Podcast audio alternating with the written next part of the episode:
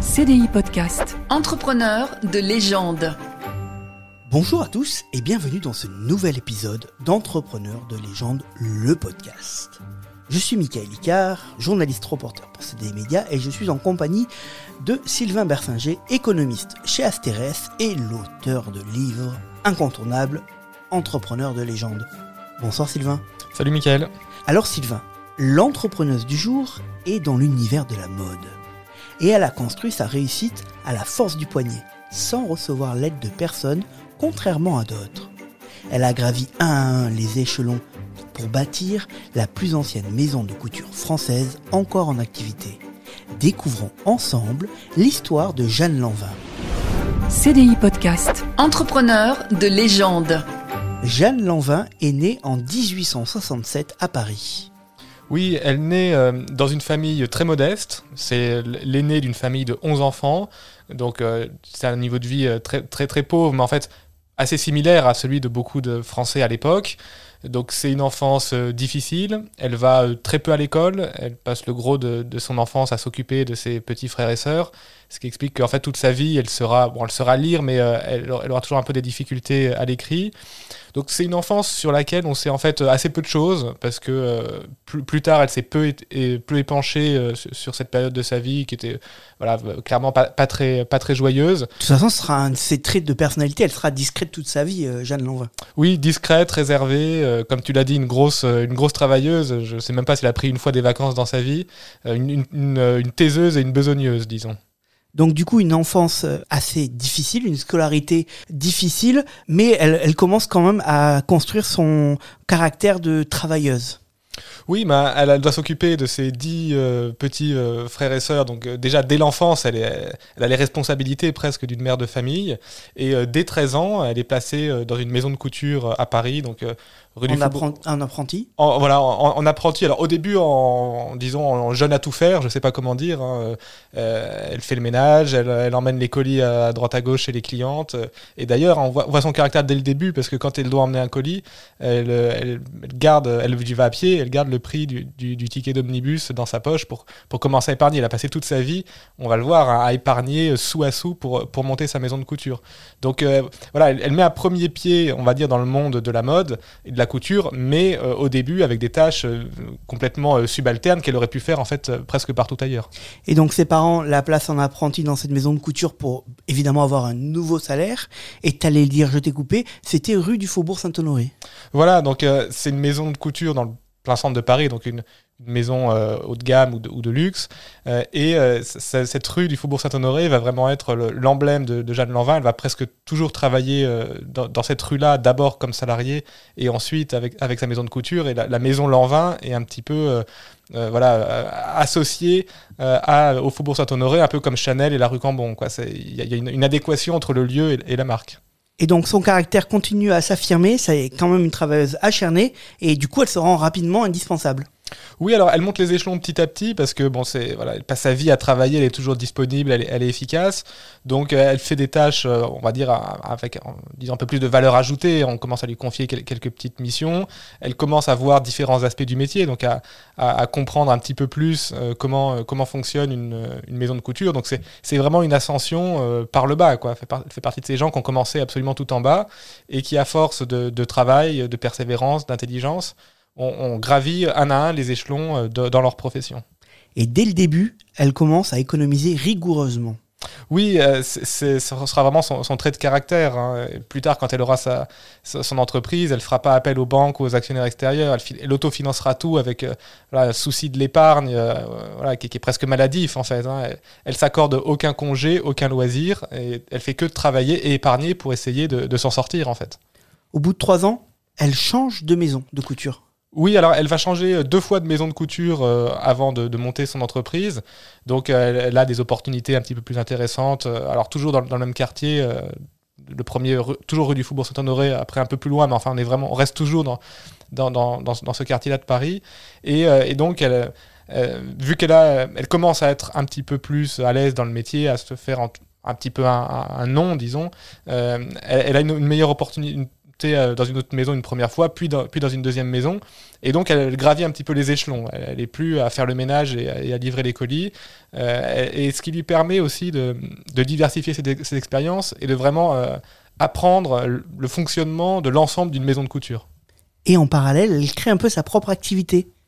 Voilà, alors elle est salariée hein, et le, donc, le soir ou sur ses maigre temps de, de congé, euh, elle commence dans, disons, dans, sa chambre de bonne, elle, habite un logement euh, très, très modeste dans le centre de Paris, elle commence à coudre euh, des chapeaux, des poupées, des premiers vêtements qu'elle vend donc à différents clients, puisque bon, elle est, dans ce, dans ce milieu-là, donc elle, elle, connaît les débouchés potentiels. Et donc, en plus de son travail salarié avec des horaires à rallonge, euh, elle fait en plus cette, activité euh, voilà, au début de manière complètement euh, artisanale. Et puis voilà, petit à petit, cette activité va, grossir et elle va devenir vraiment une, une, entrepreneuse à part entière.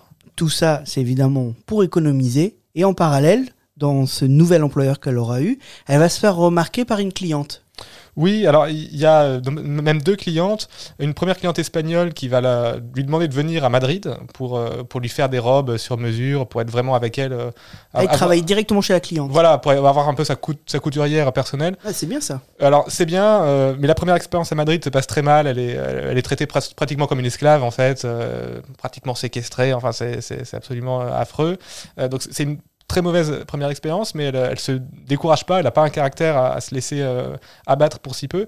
Elle, elle, va refaire un peu ce même type de mission à Barcelone, avec une autre cliente, une riche. Elle, y retourne. Elle, y retourne un, peu, un peu plus tard avec une autre cliente. Et là, ça se passe très bien. Euh, cette cliente-là, elle, voilà, elle crée vraiment des liens euh, presque d'amitié, on peut dire. Et, et, elle gagne pas mal d'argent. c'est un poste très bien payé. Et on se rappelle qu'elle économise euh, chaque sou euh, euh, de manière presque, presque maladive. Et, donc, c'est une opportunité pour elle d'avoir un petit pécule pour vraiment lancer son entreprise pour que cette, son activité de, couturière, sa maison qu'elle est en train de créer, puisse vraiment prendre son envol.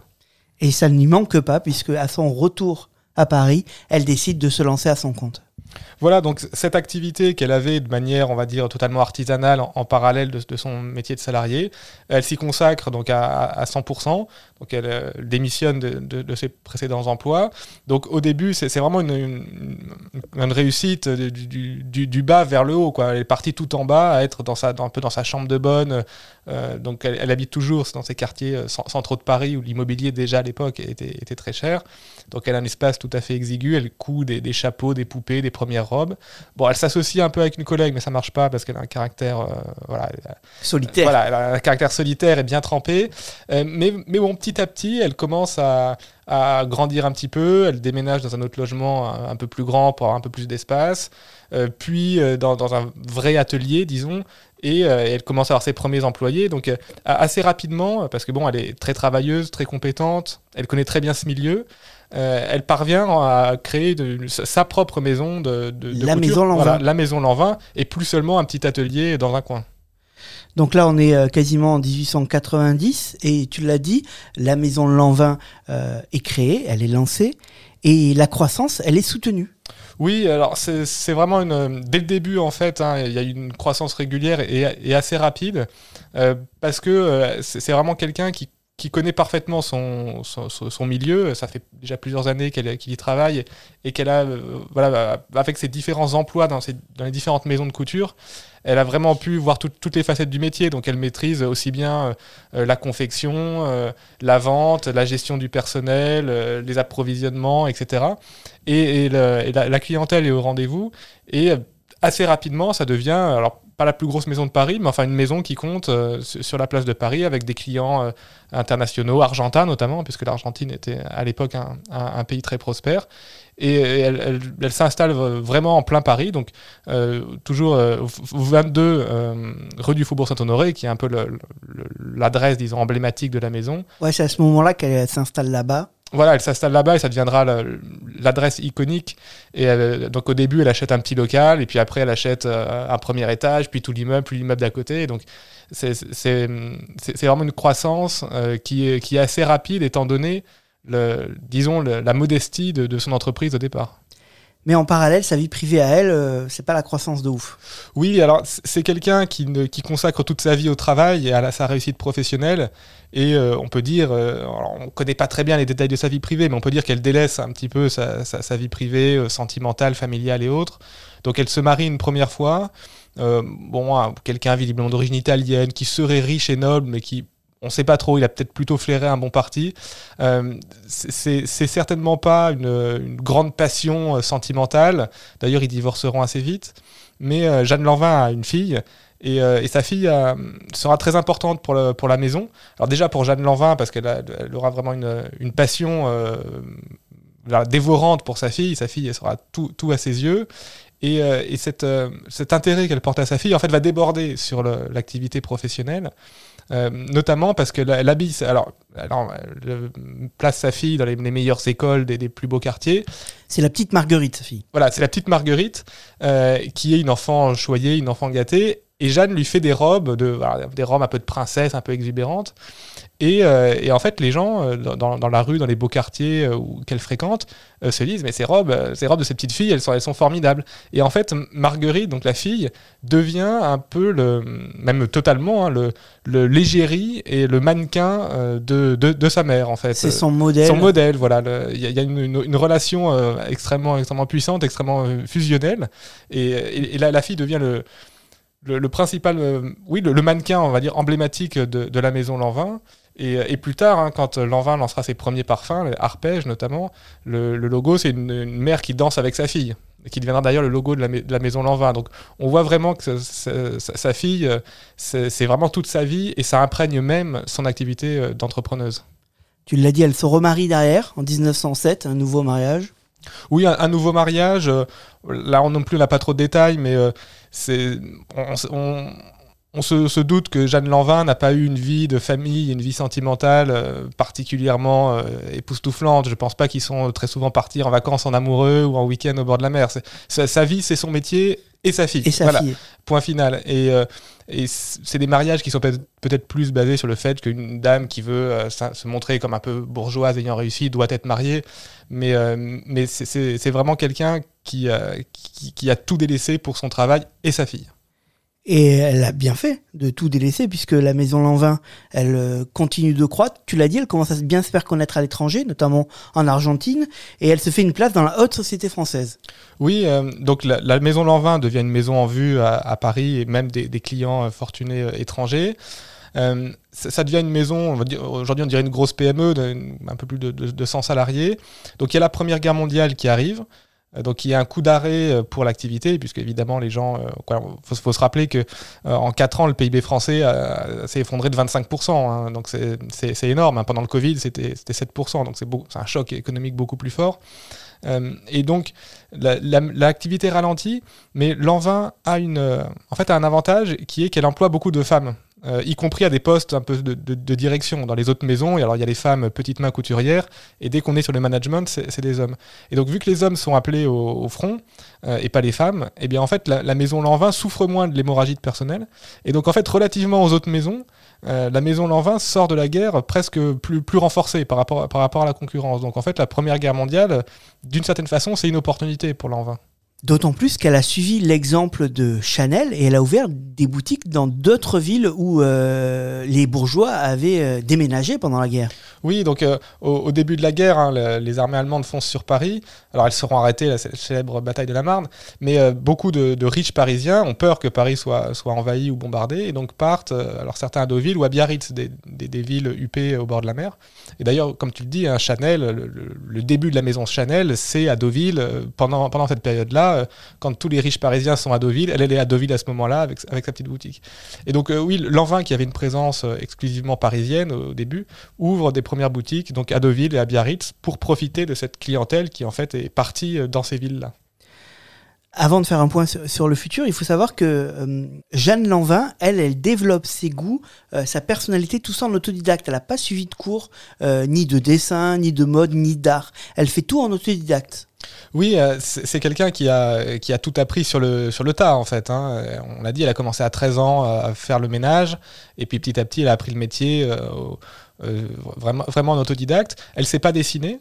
On a toujours l'image du couturier qui fait des petits croquis euh, à droite à gauche.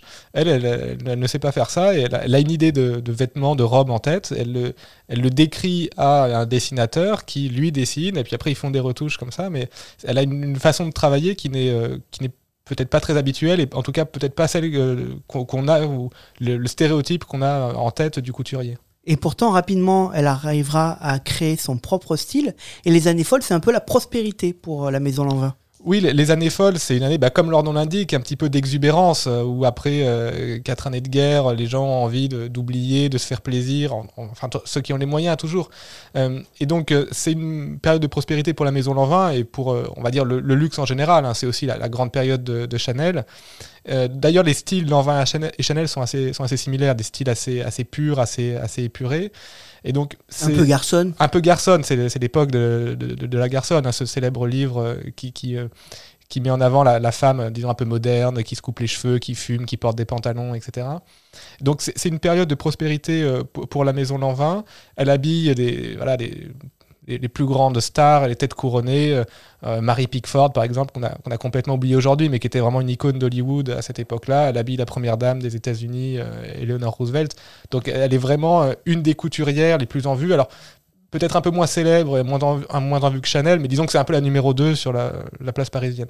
Et en parallèle, elle fait différentes diversifications. Tu en as parlé tout à l'heure, du parfum notamment Oui, alors le, parfum, euh, donc sur le parfum, elle est un peu la suiveuse de Chanel, puisque Arpège sort deux ans après le, numéro 5. Donc elle, elle, a vu que ça marchait très bien, elle, elle se place un peu dans ce sillon-là. Elle essaie de faire un peu tout ce qui est décoration d'intérieur, ameublement, etc. Bon, ça marche plus ou moins bien. Elle fait aussi des vêtements, des lignes plus sportives, plus pour hommes, où là, elle est plus, plus précurseuse et où, ça, marche, ça, ça, marche mieux, disons, en tout cas mieux que, le, que la division euh, ameublement ou décoration d'intérieur. Donc oui, elle, se, elle essaie de se diversifier avec un cœur de métier qui reste bien sûr la, la mode féminine. En 1929, il arrive une crise euh, qu'on connaît encore. Voilà, alors la, crise de 29, évidemment, qui met un coup d'arrêt à cette période euh, de, de, prospérité ou d'exubérance. Toutes les, la plupart, en tout cas, des grandes maisons de couture sont touchées et, et, l'Envin aussi. Alors, l'Envin, c'est une maison, euh, on, en a un peu parlé, mais qui s'est développée uniquement par autofinancement qui n'a pas fait appel à des actionnaires extérieurs parce qu'elle voulait garder le contrôle de sa maison et pas aux banques non plus. Hein. Donc ce qui fait qu'elle a un endettement nul en fait, ou pratiquement nulle. Donc elle, arrive à absorber le choc, mais bien sûr c'est un coup d'arrêt, c'est une période difficile pour, pour la maison euh, qui parvient néanmoins à survivre. Euh, après, grâce au fait qu'elle était autofinancée, sinon elle aurait peut-être euh, Sinon, ça aurait été plus difficile, oui, parce que le fait de ne pas avoir de dette ou extrêmement peu de dette, dans les périodes difficiles, bah, ça fait que vous avez un bilan quand même beaucoup plus, beaucoup plus solide. Et donc, cette stratégie euh, d'autofinancement et d'indépendance, euh, bah, du coup, devient, euh, devient une force, encore une fois, relativement à d'autres maisons qui, qui étaient beaucoup plus endettées. Donc, elle survit à la crise de 1929 et elle continue de travailler même après 60 ans. Oui, donc euh, Jeanne Lanvin n'est plus, plus toute jeune, hein, il faut le dire. Elle commence à avoir plus de 60 ans. Euh, pour elle, la retraite, euh, enfin, ça n'existe pas. Le concept même, je pense qu'elle n'y avait jamais pensé. elle a commencé à 13 ans. Hein, donc, Oui, et puis même avant, avant, elle était presque, on peut dire, femme au foyer. Donc en fait, elle a toujours travaillé toute sa vie. je pense que c'est quelqu'un qui ne conçoit pas sa vie en dehors du travail. Donc elle continue à gérer sa maison. donc pendant la deuxième épreuve, qui est la, Seconde Guerre mondiale et, l'occupation. Donc là, bien sûr, avec une activité très, très réduite. Hein, elle continue pendant la guerre. Elle continue pendant la guerre. Alors Chanel avait fermé, d'autres, euh, bon, certains avaient fermé, elle pas. Euh, donc euh, elle a une stratégie, disons, une, attitude plutôt d'être, disons, disons, ni résistant ni collabo. En gros, elle veut neutre. Voilà, neutre. Elle, son obsession, qui a toujours été son unique obsession, c'est sa maison de couture. La, la politique ne l'intéresse en fait pas beaucoup. Et donc, euh, elle, elle, continue à faire tourner sa maison pendant la guerre, alors bien sûr, bien sûr au ralenti. Euh, et donc, la, maison Lanvin euh, survit à cette deuxième épreuve. mais comme tu le disais, Michael, Jeanne Lanvin commence à être âgée et elle décède juste après la guerre en 1946. Et elle n'aura pas été inquiétée du coup après la guerre parce qu'elle n'a pas collaboré.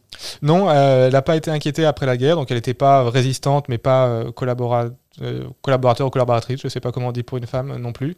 À, la différence par exemple de Chanel, hein, qui a dû partir en Suisse euh, après la guerre parce que c'était un petit peu compromise avec, avec l'occupant.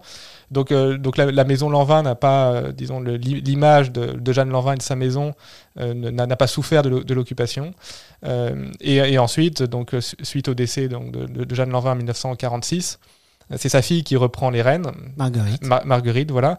Euh, qui n'a pas, le, on va dire, la poigne, la vision que, pouvait avoir, avoir sa mère. Donc la, la, maison perd un petit peu de son lustre. Hein. L'après-guerre, c'est la grande période de Dior avec, avec le New Look. Euh, L'Envin est un petit peu plus, plus en retrait. Et voilà, et ensuite la, maison, donc Marguerite, n'ayant pas les, compétences pour, tenir et développer la maison, elle va être vendue, rachetée par plusieurs actionnaires, euh, notamment L'Oréal, après des Taïwanais. Euh, mais euh, voilà, la maison a changé de, main plusieurs fois, mais ça reste un des, un des emblèmes de la, de la mode et du luxe français.